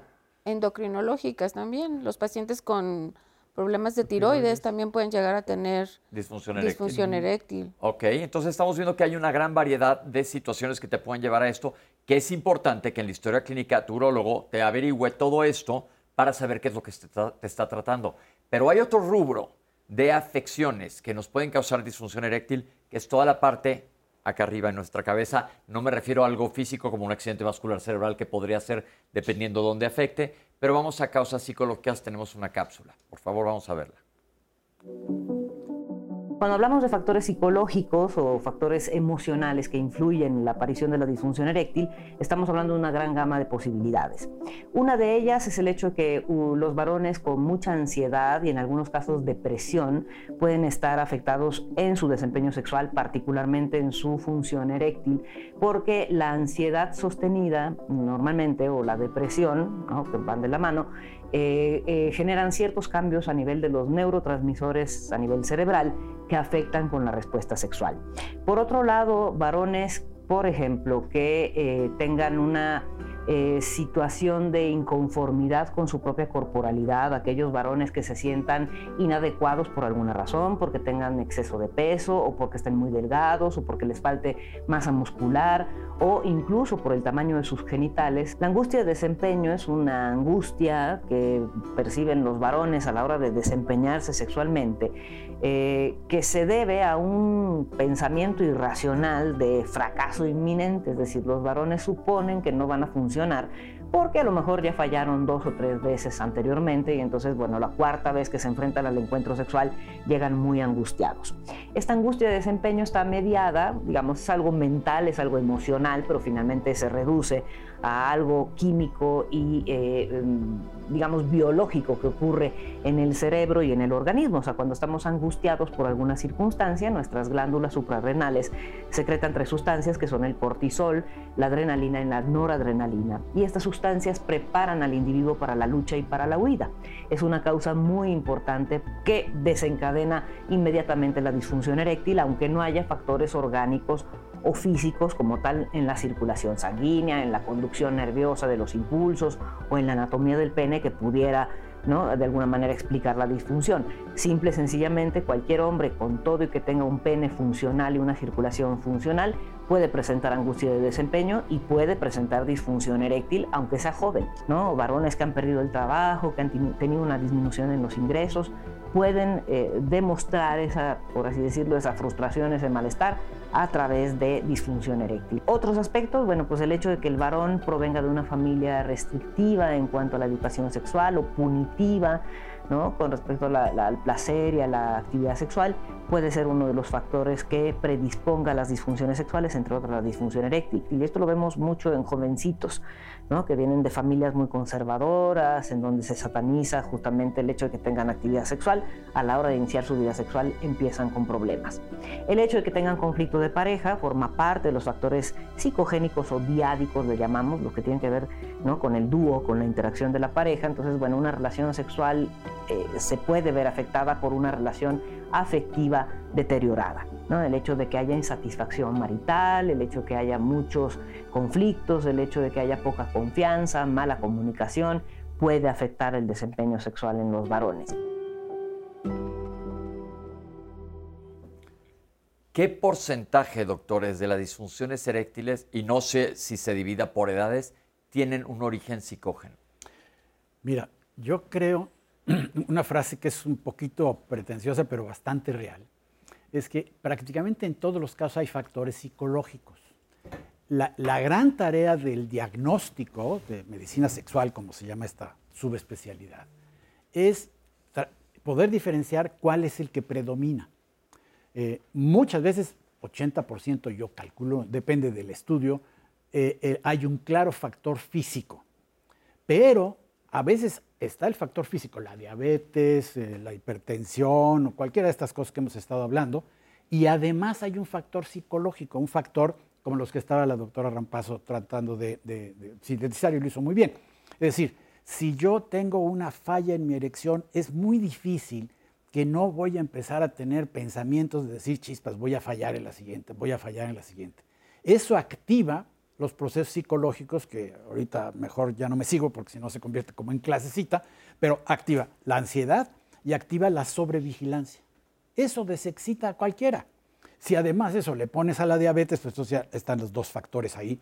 Ahora, hay un porcentaje ciertamente minoritario en donde no se encuentra ninguna causa física y se hacen todos los protocolos que hay que hacer y todas las cosas que hay que medir, tiroides, las hormonas, este, se checa la neurología, todo está perfecto y lo único que sí se detecta y debe detectarse son los procesos estos que le llamamos procesos psicológicos eh, eh, de causas inmediatas o de procesos psicogénicos, que tienen que ver con cosas que ocurren a la persona en el momento en que está teniendo actividad sexual y que lo distraen, lo, lo distraen o lo angustian. Como por ejemplo. Como por ejemplo la idea de voy a fallar, por ejemplo la idea de me van a mandar a volar, o por ejemplo van a pensar que ando con alguien más, o van a todas estas ideas que están, se llaman, tienen ahora, esto se describió hace muchos años, pero últimamente se han investigado de manera bastante empírica, como se llama, es decir, tenemos ya evidencia de que esto pasa con las personas que tienen problemas de función sexual. Le denominan esquemas de incompetencia, ¿no? Es decir, como una serie de ideas que se articulan en la cabeza y de repente, yo, no, no, yo, me va a ir mal, me va a ir mal. Todo ese proceso mental lo que hace es distraer del momento erótico. Y ya estábamos diciendo al principio, se necesita tener excitación. Pues claro que se necesita tener excitación, pues si no somos máquinas. Y para eso necesitamos estar atentos a lo que está ocurriendo y estar atentos a la pareja, quien sea, o a lo que nuestro cuerpo dice, a las sensaciones. Y los varones tenemos una dificultad enorme en estar conscientes de esas, de esas dos cosas, qué pasa con la pareja y qué pasa con el cuerpo. Yo, yo, creo que esto es muy importante que lo tengamos en mente porque entonces volvemos a lo que platicábamos anteriormente, que fue primero el huevo o la gallina. Tú tienes, te pone estresado la, la, el momento de, del desempeño sexual, entonces no puedes y más cuerda te vas dando. Dices, ¿qué fue? Entonces es bien importante que esto lo comentes con tu médico, se quiten los tapujos y se quite la pena, porque probablemente a la hora que rompes una creencia, se acabó el problema. A veces es tan sencillo como eso. Entonces puede ser algo muy sencillo, pero es algo de lo cual hay que tratar. Nosotros estamos totalmente en vivo, en Diálogos en Confianza, y vamos a regresar para ver qué opciones terapéuticas hay, cómo se diagnostica, que mucho depende de la historia clínica, pero aquí estamos con ustedes, no se vayan.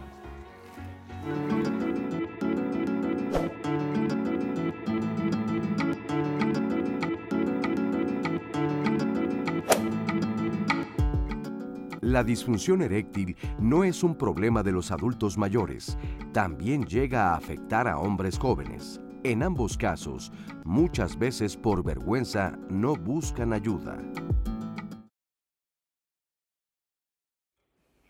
Estamos de regreso y muchas gracias por la confianza de platicar con, con, nosotros este interesante tema de salud. Recuerde, el día de hoy el tema es disfunción eréctil y también recuerde que tenemos nuestra aplicación que se llama 11 más. Si usted va a salir, no puede terminar de ver el programa o se va integrando, puede bajar la aplicación desde su celular y pues ahí va a encontrar el contenido de toda la barra del 11 que ya lo sabe que está buenísima, así que no hay forma de perderse la programación del 11. El 11 va contigo, así que pues hay que aprovecharlo voy a seguir trayendo la duda de nuestra audiencia y voy a continuar por las llamadas. Hay una persona que tuvo fractura de pene y ahora ya no tiene confianza de volver a tener relaciones sexuales porque pues no se vaya a volver a fracturar. ¿Qué le pueden decir para que adquiera seguridad o realmente ya no debería de intentarlo? Bueno, el tema de fractura de pene no es algo frecuente, Mucha gente no sabe que existe el tema de fractura de pene porque obviamente el órgano masculino no tiene huesos, sin embargo tiene una membrana muy fuerte que mantiene una adecuada erección. Eso puede haber una fractura. Y eso sí puede ser un factor de riesgo a la larga para poder padecer algún problema de disfunción eréctil. Hay que evaluarlo adecuadamente en el consultorio y probablemente ese paciente pueda ser candidato a uno de los últimos tratamientos que puede ser la colocación de prótesis de pene, que ahorita vamos a platicar de eso. A propósito de eso, doctor, quisiera retomar el comentario de Rigoberto que nos escribió previamente y tiene un problema lumbar entre la vértebra número 4 y la vértebra número 5. Recordarán la pregunta previamente, pero él insiste en que quisiera saber la opinión urológica de qué perspectivas tiene para volver a tener una vida sexual activa y saludable. Yo creo que todos los hombres en este mundo, como dice el doctor, a menos que no tenga pene, hay, tratamientos y alternativas para el tema eh, de erección. Siempre existe el paso número uno, dos, tres, cuatro, y si no es candidato a ninguno de esos tratamientos, existe el tratamiento definitivo, como es la colocación de prótesis de pena. Hay que evaluar a este paciente porque puede ser un muy buen candidato para esa situación. Prótesis de pena. Muy bien. Em, hay una llamada anónima que ya habían respondido, pero la traigo a colación, que es si los medicamentos para controlar hipertensión arterial provocan disminución de la libido y eh, problemas de erección. Problemas de erección, sí. No, no, obviamente no son todos los antihipertensivos. Aquí la recomendación sería pues que sacuda con el médico para eh, establecer qué es lo que está tomando el paciente y de esa manera pues tratar de buscar alguna alternativa que no tenga una repercusión sobre su salud sexual. Que esto es bien importante lo que acaba de decir la doctora. Muchos de los medicamentos antihipertensivos puede que sí te causen esto, pero no necesariamente. Y la ventaja es que si hay un arsenal farmacéutico tremendo es en hipertensión arterial, entonces te pueden cambiar el medicamento otra llamada anónima que empieza con la relación sexual con una buena erección, pero a mitad de la relación se vuelve flácida y ya no llega a terminar. ¿Esto es disfunción eréctil o a qué se debe esto? Eso es lo que estábamos diciendo de mantener la erección. Cuando no se mantiene, y, la mayoría de pacientes empiezan así, empiezan con que la erección se, se obtiene relativamente fácil o con un poquito de dificultad, pero no se mantiene mientras continúe la excitación sexual. Ahí la única cosa que hay que descartar es si no ocurrió algo que interrumpió la, presencia de excitación, pero si eso está pasando, hay que verificar. Regresemos a la definición de disfunción eréctil, que es la incapacidad para lograr y o mantener una adecuada erección para una adecuada relación sexual. Sí, sí, Las personas quieren saber, en casos de disfunción eréctil, ¿con quién voy? ¿Urólogo o sexólogo? Mira, yo déjame responder eso. Puede ser cualquiera de, pero tiene que saber medicina sexual. Sí, pero el paciente que está viendo la televisión. Pues, pues, pues, pues puede preguntar. Una, una, cosa que no hacemos es preguntarle, a ver, los urólogos deberían de saber, deberían, pero hay muchos que todavía lo único que hacen es recetan y no investigan. Eso me consta. Ahora, los sexólogos, si no son médicos, no. Tiene que, ser sexólogo médico. ¿Y hay una certificación de sexólogos médicos? ¿Hay un ah, certificado? Ay, no, no, no, no lo hay. Entonces, ¿cómo saben con quién ir? Pues tienen que tener título de médico y título de sexólogo. Eso sí hay.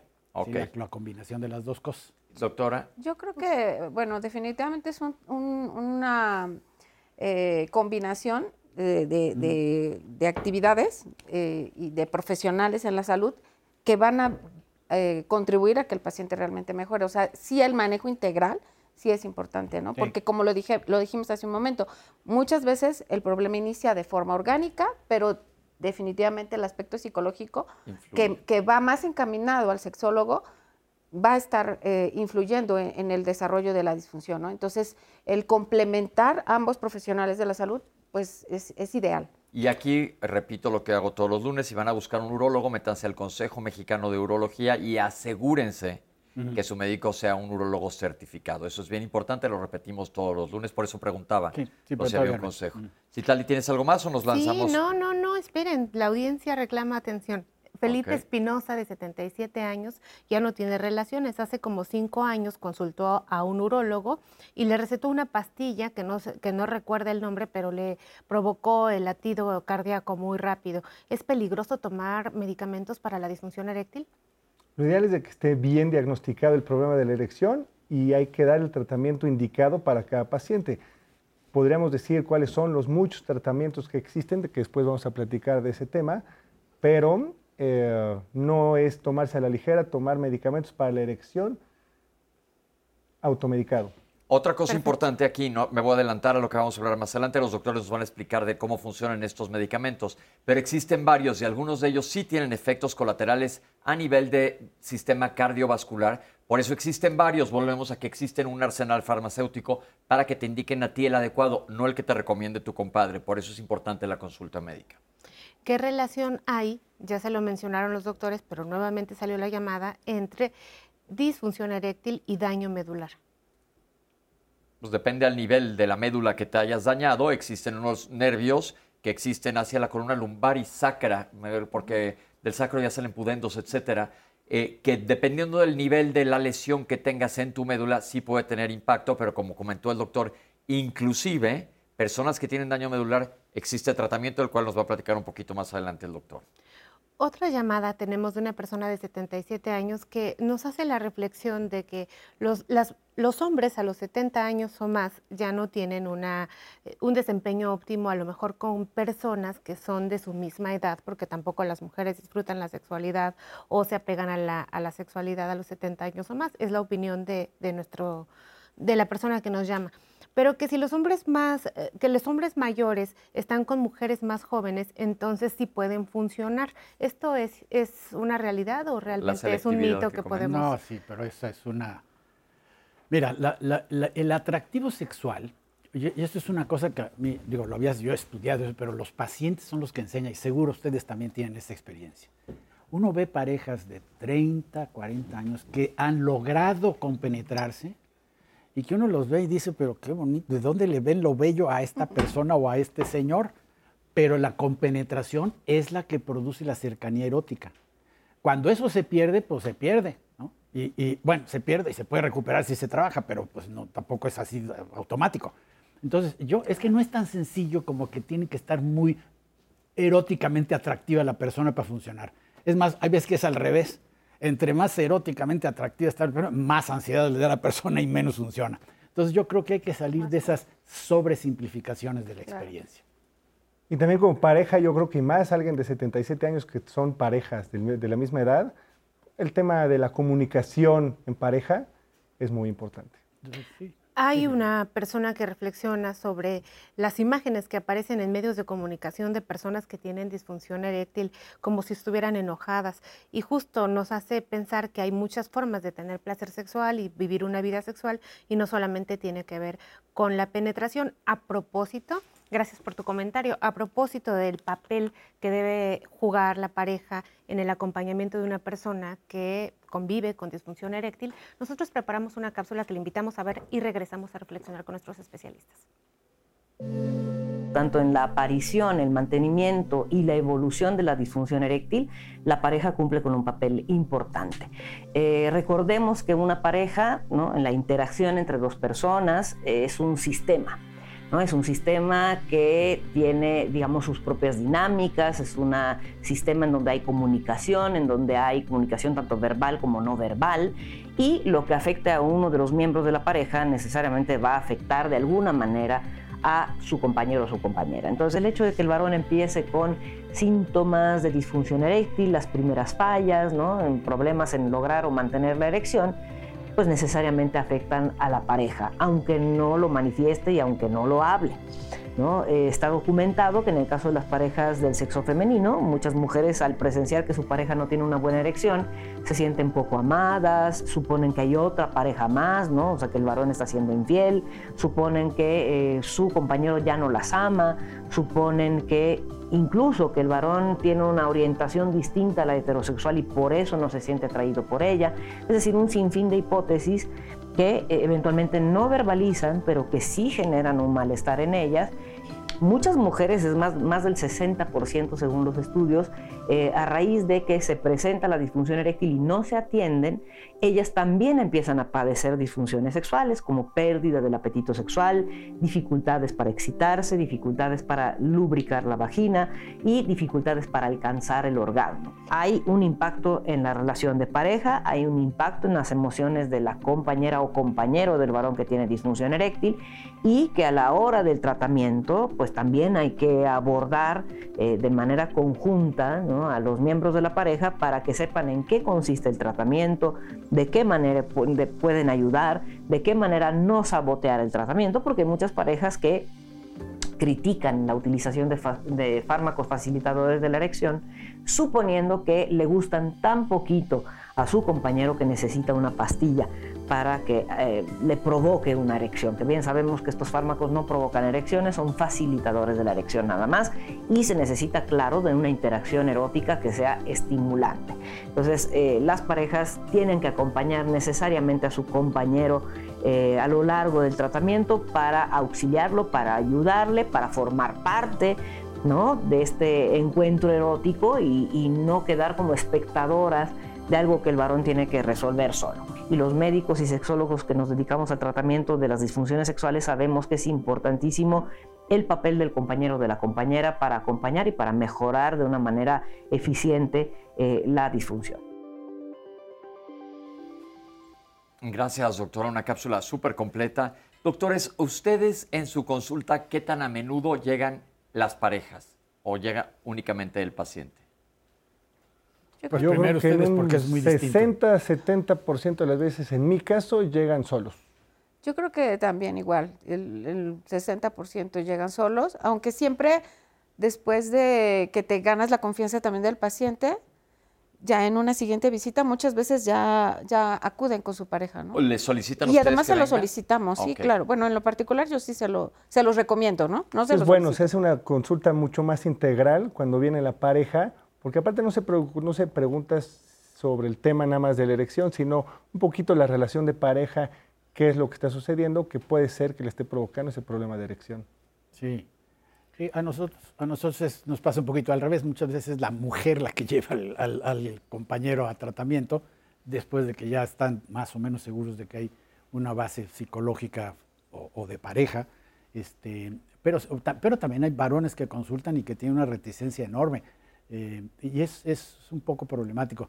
Eh, una frase muy conocida, bueno, conocida para los que andamos metidos en esto, eh, la, la pusieron Master C. Johnson hace 40, 50 años que se empezaron a sistematizar los tratamientos psicológicos, decían, no hay cosa más terrible para tratamiento de las disfunciones sexuales que una pareja no involucrada o que sabotee. Y sí es cierto, ¿no? Cuando existe pareja y la pareja no colabora o está reticente o está sospechosa o hostil, e, eso, eso lo hace muy distinto, muy, muy, muy difícil. muy difícil. Ahora, es, en términos ideales, lo, mejor que le puede pasar a la persona que tiene disfunción eréctil, que su pareja primero entienda, a veces una consulta con el urólogo o la uróloga, yo creo que la doctora tiene ventaja sobre los hombres porque dice, ah, pues, si es mujer, entonces sí voy, claro, yo creo que eso sí pasa, pero que entienda qué es lo que está pasando es tremendamente importante, que entienda que no tiene nadie la culpa de los vasos sanguíneos que no están funcionando bien y no tiene que ver con el atractivo, sino tiene que ver con una cosa muy física,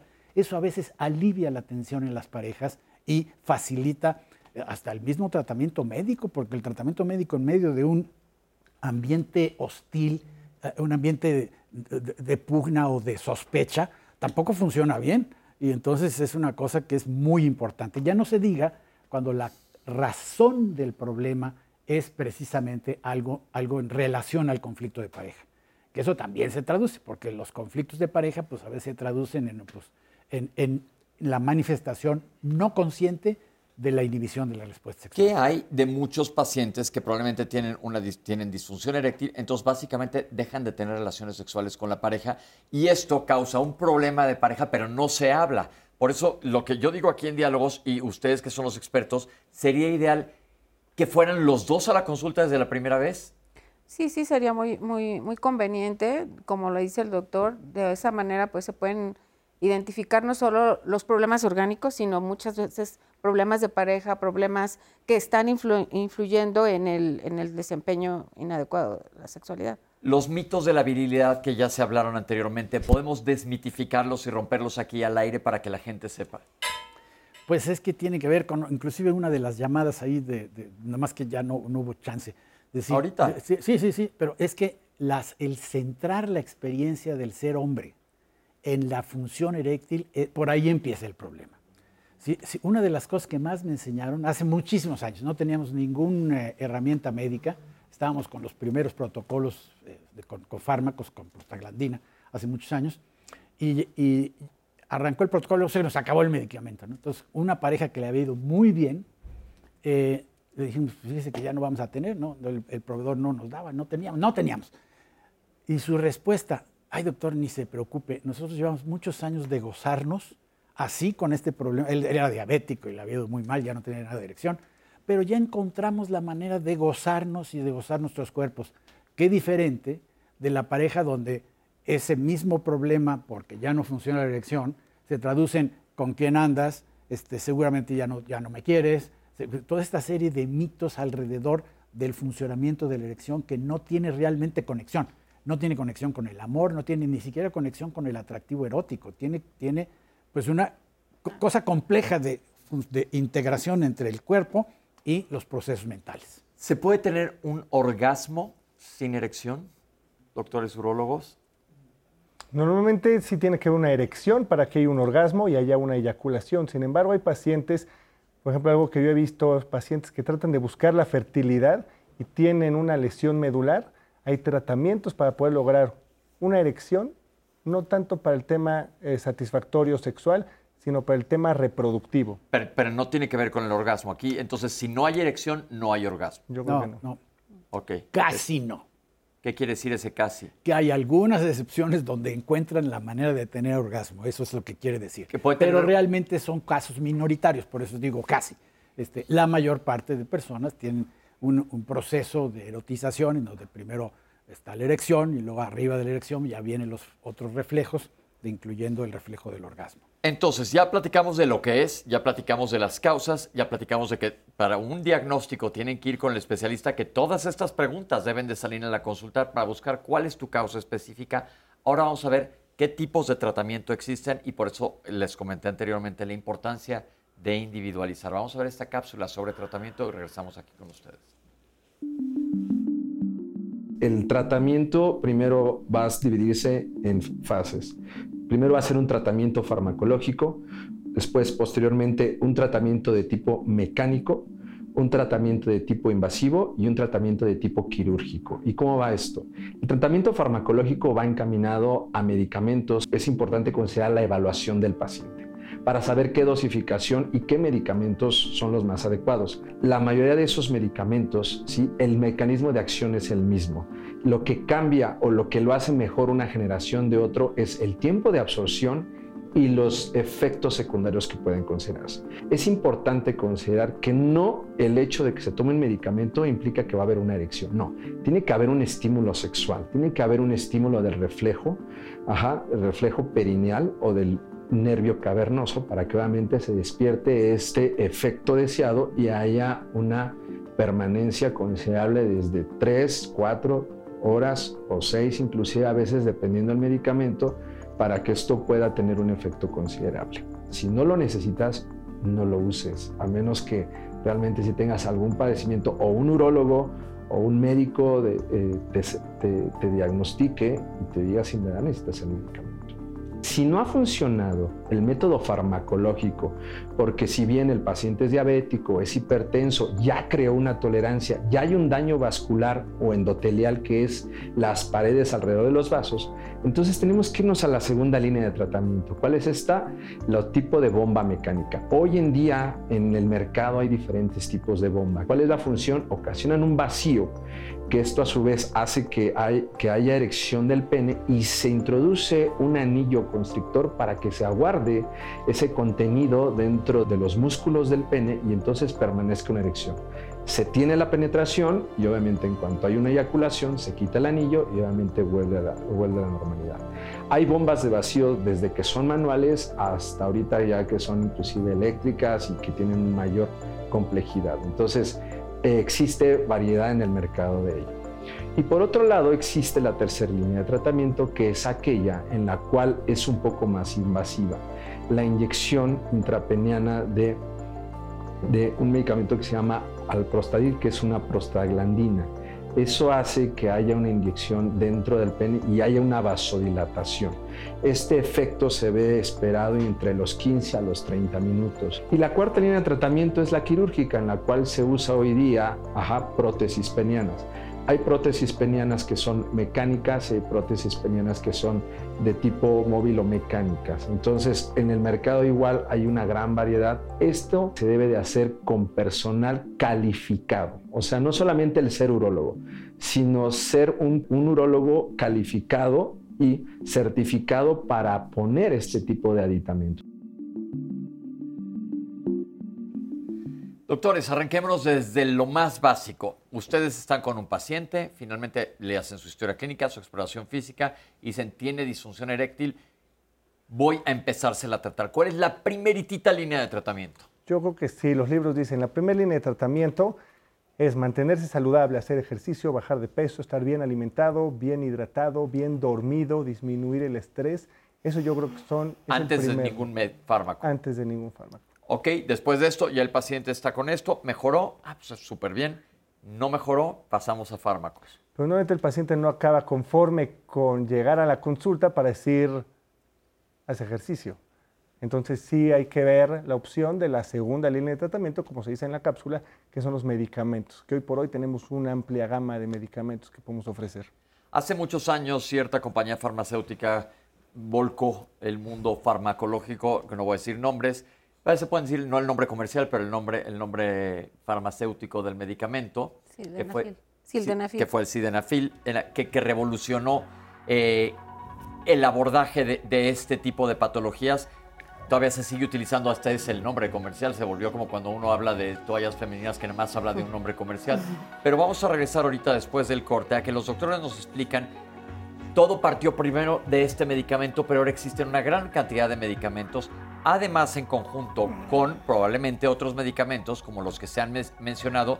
Si tienes hipertensión, manejar tu hipertensión, quitar los medicamentos que probablemente te estén causando la disfunción eréctil si tienes diabetes, manejar la diabetes. Regresamos al punto número uno que acaba de decir el doctor. Si, tienes, si eres alguien que vives con diabetes, ¿cómo está tu control glicémico? ¿Cómo está tu nivel de hacer ejercicio? ¿Qué tal estás durmiendo? Manejar, ahorita vamos a platicar de, de la terapia, porque también es importante manejar como dijo la doctora, es algo multifactorial y hay que tratar todas las aristas que se puedan. Vamos a regresar para hablar de fármacos y luego los doctores nos van a hablar también de los procedimientos quirúrgicos y diferentes artefactos para este problema. Vamos un corte, no se vayan.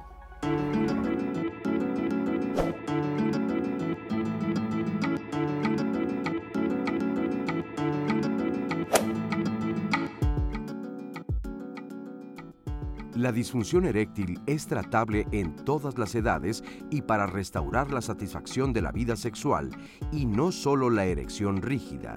Se requieren cambios en el estilo de vida, psicoterapia, medicación, dispositivos de vacío o cirugía.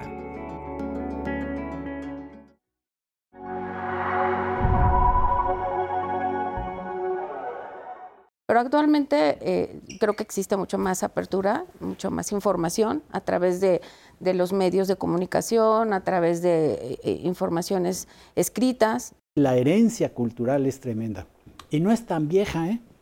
Se, se, ubica más o menos ya en forma así muy, muy clara en la época victoriana. Con la edad va a llegar la disfunción eréctil. ¿Esto es ley? No es ley, sin embargo yo creo que sí es un tema que va avanzando con la edad.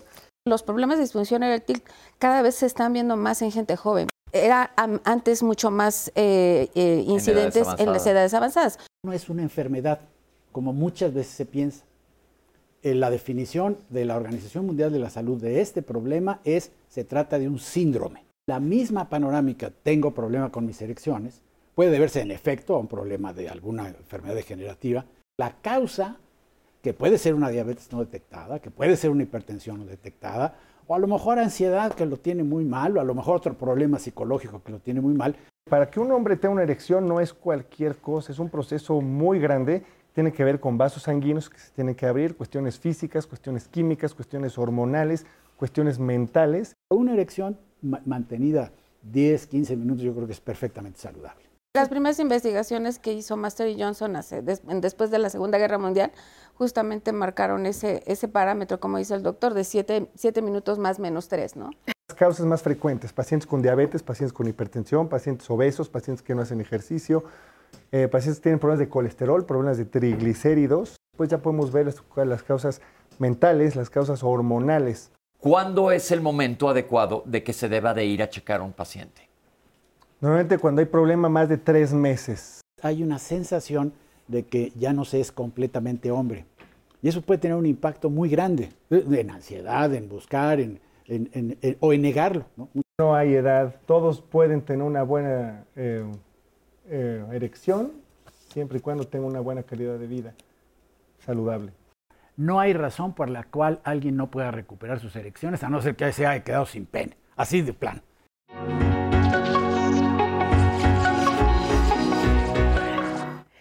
Gracias por todas sus llamadas y comentarios. Em, le quiero recordar que nunca llegan tarde. Araceli Verona se va uniendo a nuestra conversación y nos dice, pues vamos llegando tarde, pero aquí estamos presentes. Muchas gracias, pero nunca es tarde. Recuerda que puedes volver a ver la programación del 11 y diálogo siempre, y siempre es tu casa, te estamos esperando. Temoc ante un padecimiento eh, que influye, influye muchísimo en la actitud de una persona. Él nos, nos, llama desde Chihuahua y nos dice que convive con hipertensión, con diabetes, eh, el colesterol alto, pero eh, los medicamentos y su actitud positiva le ayudan a tener una muy buena convivencia en su estilo de vida. Muchísimas gracias por compartir esto, porque justo de eso se trata este programa. Anónimo de 71 años que convive con diabetes y disfunción eréctil, toma unas pastillas que siempre compra en la farmacia. Al parecer no tiene una medicación. Ojo, aquí hemos hablado de la revisión y la medicación para este caso. Una persona de 57 años que también convive con diabetes desde hace 5 años tiene eyaculación precoz. ¿Eyaculación precoz es igual o es diferente de disfunción eréctil? Ya lo mencionaron, pero a la gente todavía le queda la duda. Sí, le queda la duda porque son cosas muy, pares, muy, muy que ocurren muy concurrentemente en la misma zona del cuerpo, pero son dos problemáticas diferentes. Ahora, espérenme. A veces los problemas de erección precipitan la eyaculación precoz, porque la persona siente que va a perder la erección y acelera, y acelera. Y entonces en esos casos hay que identificarlos porque lo que hay que tratar es la erección y la recuperación de la confianza en las elecciones hace que se resuelva la eyaculación precoz. Pero ya nos estamos metiendo en Honduras, pero precisamente por eso es necesario hacer un buen diagnóstico. Perdón, es necesario hacer una muy buena historia clínica. Sí, realmente es, es, fundamental para poder justamente diferenciar todas las disfunciones sexuales. Personas, nuevamente doctores operadas de la próstata, por ejemplo, un caballero desde hace 40 años se operó, desde ese momento padeció disfunción eréctil y nunca más volvió a sentir placer. O sea, justo la gente nos hace un llamado para que las personas que van a ser candidatas a cirugía de próstata justo contemplen este tipo de, situaciones. Déjame nada más aclarar lo que dijo el doctor, que es bien importante que quede este punto. No cirugía de próstata cirugía radical de cáncer de próstata, no la cirugía de la hiperplasia prostática benigna, que es el crecimiento de próstata, que es mucho más común. Es bien importante hacer esta, esta distinción para que no se queden con una idea errónea. Y tampoco quiere decir que todos los casos de cáncer de próstata van a tener disfunción, ¿o sí? Sobre todo últimamente, que han desarrollado técnicas muy sofisticadas para tratar de evitar el daño de, los nervecitos, de los cables sí existe evidentemente mucha más predisposición porque los antiandrógenos, que son medicamentos eh, que se utilizan en el tratamiento del cáncer de próstata o la cirugía radical de próstata, pues sí, sí llevan eh, a, este presentar. Efecto colateral, pero es cáncer de próstata. Sí, cáncer de próstata. Ok. Bien, Pepe, em, la masturbación da problemas de disfunción eréctil. Negativo, no, aunque haya dicho algún autor muy famoso que eso pasaba no pasa. Ok. Yo creo que también la masturbación es propiciar a que el órgano se siga, lo se siga usando y eso puede incluso favorecer a mejorar la cuestión de las erecciones. toda la razón. Hay de repente todavía algunos discuten, pero es clara la relación entre una frecuente actividad sexual, aunque sea autoestimulación, y un número de parámetros de salud, inclusive hasta dicen algunos que hasta la próstata le va mejor. Sí, doctora. Y, también es importante eh, evaluar si el paciente está teniendo problema de disfunción eh, cuando realiza una masturbación o lo hace o solamente el problema se presenta con la pareja. Entonces esto hay que diferenciar la importancia de la historia clínica. Vamos a hablar de los medicamentos, no quiero que se nos vaya a ir el tema. Ahorita le seguimos contestando sus preguntas porque nos falta hablar de medicamentos y otro tipo de tratamientos. Doctores, los medicamentos, ¿cómo funcionan? Bueno, si el primer medicamento que surgió es el sildenafil, ese no estaba destinado para un tema de erección, estaba destinado para un tema pulmonar y cardíaco en pacientes mayores, y se dieron cuenta como efecto secundario tenían mejores en sus erecciones. Entonces todo se enfocó sobre la investigación sobre ese tema, que nunca había existido un medicamento de esos. Ok, entonces ese es uno de los medicamentos que existen en el mercado. ¿Otros?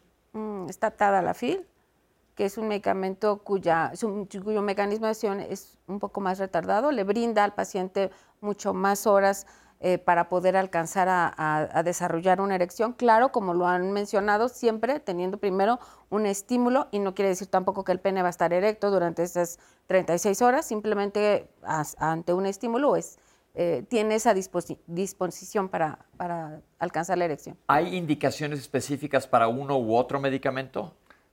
Hay que ver porque unos, no quiero meterme en detalles porque si no la gente se puede llegar a automedicar, unos provocan más eh, efectos secundarios, dolor de cabeza, cara roja, ojos rojos, se les tapa la nariz. Ok, entonces hay que ver cuál es el adecuado para ti. Hay que individualizar. Individualizar. Entonces, llegamos a medicamentos. Un, un, detalle de los medicamentos, porque desafortunadamente vivimos en un país que no está regulado eso. Entonces vas a la farmacia y pides, a veces ni, eh, ni sabes ni qué hay el farmacéutico te recomienda. El problema grave de eso no es tanto que se use, porque son medicamentos muy seguros, eso hay que decir. En realidad no se corre un peligro, como por ahí está. El problema es que no se diagnostica. Y entonces, si el problema es la hipertensión, si el problema es la diabetes, te puedes aventar cuatro o cinco años medio resolviendo tu problema de erección con estos fármacos. Sin saber que tienes otro sin saber que Tienes, exactamente. Doctora. Claro, además, eh, parte de la problemática de esta automedicación es que no se utilizan las dosis correctas, no se utiliza eh, la, forma de prescripción correcta, el paciente a veces lo combina con alimentos, existe una interacción con el, con el alimento y el medicamento, no hay una buena absorción, entonces sí es importante que los pacientes realmente se, dirijan con, los especialistas y que se evalúe muy particularmente, muy individualmente al paciente, eh, se elija cuál es la alternativa. Vamos, mucho tiene que ver, en lo particular yo lo, yo lo eh, pongo en práctica pues también de la frecuencia con la que quiere tener sus relaciones sexuales, ¿no? La edad del paciente, eh, en fin, muchos, muchos factores que influyen para la toma de decisiones de cuál es el fármaco idóneo para ese paciente. La gente preguntaba también, ¿qué hay de los jóvenes que lo utilizan de manera recreativa?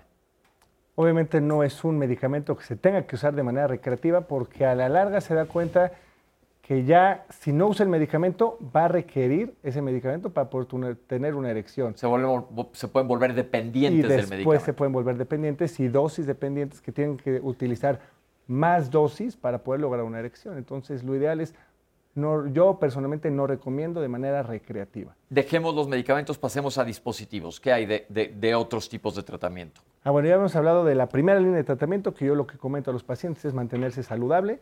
El segundo línea de tratamiento, que son los medicamentos. La tercera línea de tratamiento son las inyecciones intracavernosas con medicamentos. ¿Qué quiere decir intracavernoso? Que se inyecta directamente en el pene hacia los cuerpos cavernosos del pene. Duele mucho menos que muchas otras cosas que te imaginas en la vida. Ok, eso es importante que lo sepan, porque ahorita me dicen te voy a poner una inyección en el pene. No, muchas gracias, me retiro de aquí.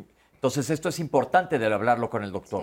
Sí, claro. Ok. además que, bueno, en lo particular, eh, los pacientes que en muchas ocasiones tienen que llegar a esta eh, segunda línea de tratamiento, tercera línea de tratamiento, eh, pues tampoco tienen gran apego porque justo no, no están tan interesados en estarse eh, inyectando, ¿no? ¿Qué más hay? Nos estamos en el último bloque, queremos sacar toda la información posible. Ya, por ejemplo, la cuarta línea de tratamiento que se vio en la cápsula hace ratito son las bombas de vacío, que existen las manuales y las, las eléctricas, que es introducir el pene, se le pone un anillo constrictor en la base del pene y eso funciona bajo vacío. Entonces, tal cual jala eh, sangre. sangre directamente hacia el pene para poder tener una, adecuada relación sexual. Preguntaban si los anillos funcionan. Me imagino que es este anillo que te comprime. Los, anillos, hay unos anillos que venden en las sex shops que se ponen a, en la base del pene. Sí tienen un efecto de mejora, pero no es un tratamiento formalmente identificado. Okay. En algunas, algunas personas tienen mejores elecciones, pero no está sistematizado, no está reportado en las, en guías. Sin embargo, bueno, este tipo de tratamientos pues le resta mucha espontaneidad al, acto sexual y eso pues obviamente también influye este, desde el deseo sexual, ¿no? Pues pues, pues, y, aquí viene lo que, decíamos, la importancia de la pareja también. ¿Qué más? Yo creo que ya la última en línea de tratamiento, cuando los tratamientos iniciales no funcionaron, ya lo ideal es eh, una prótesis de pene. Que nos trajiste, ¿nos puedes explicar cómo funciona? Sí, existen varios tipos de prótesis. Esta es la maleable, esta se coloca, es una cirugía muy sencilla, muy segura es incluso ambulatoria y estos son dos cilindros que se introducen directamente al cuerpo cavernoso del pene. Y eso Lo malo de esto, o lo que no les gusta a veces a los pacientes, es que siempre está en erección, pero se puede malear para que se mantenga abajo y si un paciente usa pantalón, pants o shorts, pues no se le note. Y si quiere tener una relación sexual, lo pone hacia arriba. Ah, ok. Entonces, básicamente es como una férula, por así decirlo, que ferulizas el pene por adentro y está en relativo estado de erección y tú ya nada más lo pones derecho firme. No en relativo, en siempre estado de erección. Ah, ¿y no está incómodo para el paciente? Sí, sí está incómodo el paciente. Este es las diferencias entre las diferentes se prótesis la de pene. con la diferencia de precio, no te Es también el diferencia de precio. Ajá, ok. Es la diferencia de precio. Entonces, ¿cuál es el Y precio? ahorita, por ejemplo, el Ferrari o lo máximo de las prótesis de pene es la de tres elementos. Que eso, si no tiene una adecuada, o sea, si no quiere tener relaciones sexuales, lo bueno de esto es de que está completamente flácido. El paciente es una cirugía también segura, ambulatoria. Esto se introduce en el abdomen, al lado de la vejiga.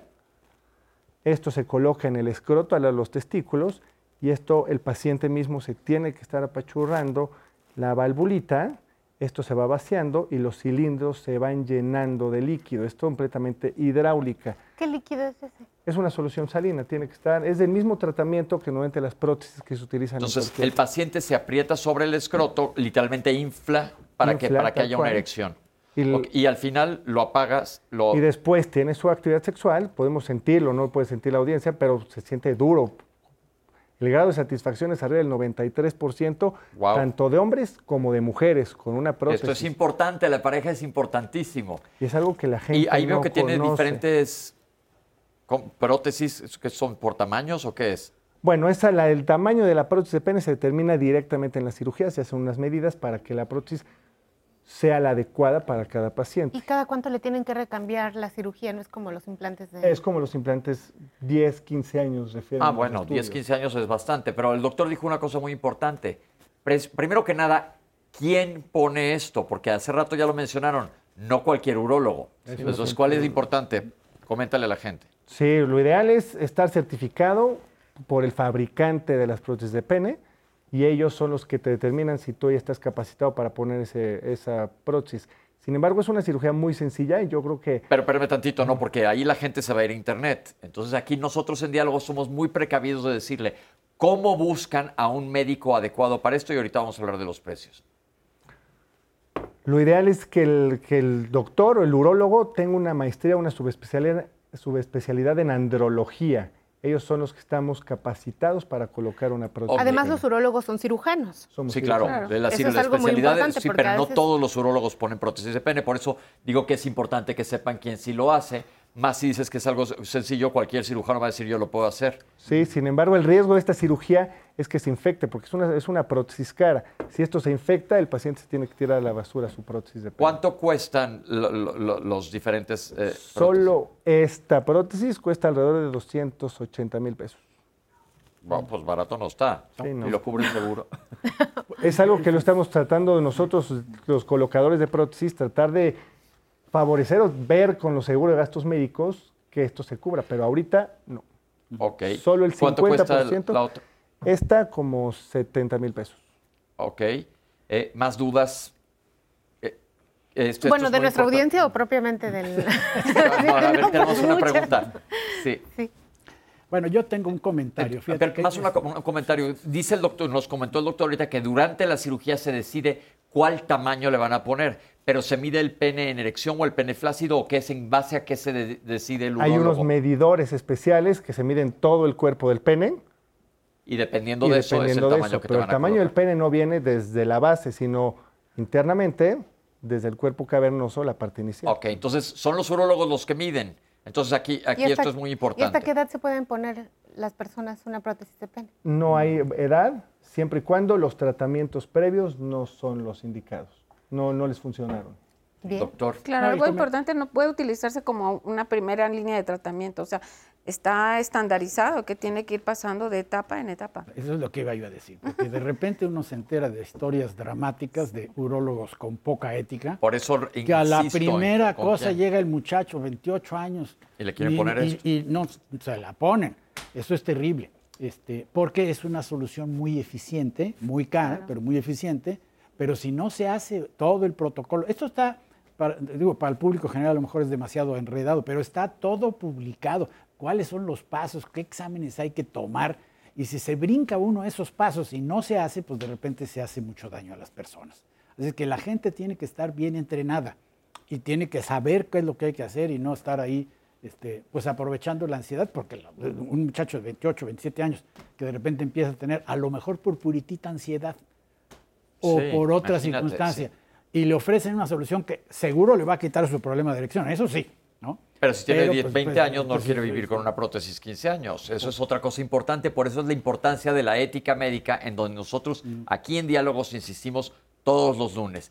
Doctores, hay otra parte importante. Dentro de todos esos tratamientos médicos, y se mencionó hace rato, la parte emocional. Siempre se mandan a terapia a los pacientes. ¿Qué se debe de hablar con ellos? ¿Cómo se debe manejar esto? Mira, yo creo que una de las cosas que estamos moviéndonos para allá es que siempre se trabaja en equipo. ¿no? Por ejemplo, un sexólogo, preguntabas, ¿no? Un sexólogo que no sea médico. Bueno, si no tiene una red de un urólogo, un ginecólogo, por otras razones, este, que, trabaje en conjunto con sus pacientes, hay, hay cuidado, ¿no? Hay cuidado, porque eh, se necesita la participación de todos los profesionales. En términos generales, los urólogos deberían de tener también su red, ¿no? Porque no siempre hace falta referir para tratamiento psicológico, esa es la pura verdad. Muchas veces se resuelve, a veces con una buena plática. Si uno se sienta con la persona y le explica, mira, la ansiedad, si te distraes, pues entonces así no se funciona, se trata de tener relajadamente. Y a veces con eso se resuelve el problema. Si no se resuelve el problema, entonces hay que entrar en un proceso ya más eh, estructurado, que es lo que se llama la psicoterapia sexual, en donde lo que se hace es identificar estos mecanismos que la doctora Rampazo estuvo explicando muy bien, sintéticamente, si hay distracciones, si hay eh, situaciones de ansiedad de desempeño, si hay otros, o si hay conflictos de pareja, y hay procedimientos específicos para cada una de estas cosas de ir y lo resolviendo. No se resuelve tan rápido como con una pastillita, pero se resuelve y esa es la noticia, ¿no? Entonces, es importante que vayan con el médico adecuado que les va a decir cómo se va a manejar tu caso específico. ¿Cómo andamos de preguntas? Nos quedan un par de minutos. Pues Pepe, les pregunto, las personas que han tenido cáncer de próstata preguntan si su vida sexual la volverán a adquirir después de que pasen todo ese tratamiento de rehabilitación y la, obviamente con los efectos secundarios que provocaron los fármacos que aquí hemos mencionado. El mismo cáncer de próstata sí es un factor de riesgo para padecer disfunción eréctil, más los tratamientos. Sin embargo, una cirugía de próstata no a fuerza les va a dejar un problema de erección. Sin embargo, esos pacientes, si tienen problemas de erección, ya los tratamientos normales, convencionales, las primeras líneas de tratamiento no les van a funcionar. Entonces ellos son unos muy buenos candidatos para la colocación de prótesis de pene. Y en ellos, perdón, en ellos sí les cubre el 50% el seguro de gastos médicos, la colocación de prótesis de pene. ¿La electroterapia? ¿Existe? Están las ondas de choque que, pueden, que se está utilizando, se están haciendo estudios que son ondas de choque especiales que van directo a los vasos sanguíneos para hacer unos nuevos vasos sanguíneos y está ayudando para temas de disfunción eréctil. Incluso Botox se puede llegar a utilizar Toxina para... botulínica, sí, esto es importante que lo sepan. Sí, pero siempre administrado por alguien que sepa, por favor. Em, una persona de 69 años que toma tamsulosina y convive con hipertensión arterial, batalla con la dirección, ¿será la tamsulosina? lo probable es que mm, necesite que sea evaluado, como ya dijimos 80 veces. Entonces aquí entonces, puede ser tu hipertensión más que el medicamento, pero entonces aquí lo que te recomendamos es que vayas con alguno de los urólogos que te haga una historia clínica, como dijo la doctora, la historia clínica tiene que ser una historia clínica muy completa para llegar al diagnóstico. Y en sí pues mismo la tamsulosina no le va a provocar problemas de erección, sin embargo sí la tamsulosina va a provocar problemas de eyaculación retrógrada. Pues al momento fueron nuestras redes. Muchísimas gracias a todas las personas por la confianza y venir a contarnos cosas tan íntimas de usted, pero que fortalecen mucho a toda nuestra población. Y antes de irnos pues, nada más, no se nos está olvidando que la prótesis se quedó llena y ya acabaron. ¿Y ahora, doctor? Ah, bueno, hay un, ahí mismo arriba de la valvulita hay un botoncito que solito, de manera hidráulica, se vacían los cilindros y se regresa al reservorio. Perfecto. Entonces es una cosa relativamente fácil de usar porque uno piensa cirugía en esa zona nadie quiere, pero bueno, ya vimos que hay diferentes tipos de tratamientos y se van escalando desde lo más fácil hasta lo más sencillo. Pero si se fijan algo que se habló aquí es que las causas más comunes de disfunción eréctil son causas que pueden ser prevenibles, complicaciones de hipertensión arterial, obesidad, hiperlipidemia, es decir, las grasas altas, y diabetes. Ya hemos hablado de estos temas ampliamente y llegamos al final del programa. Citlali, mil gracias. un placer. Nuestros intérpretes de lenguas de señas, gracias por estar con nosotros hoy en este, en este tema tan interesante, el cual, como dije, no se quiere hablar. Doctores, gracias por habernos acompañado. Gracias. Yo creo que se dio una plática muy interesante. Y el que no la ha visto, o si crees que esto le funciona a alguien, llévate el 11 más que te acompaña a donde tú vayas. Puedes volver a ver este programa. Muchísimas gracias por participar con nosotros. Esto fue Diálogos en Confianza. you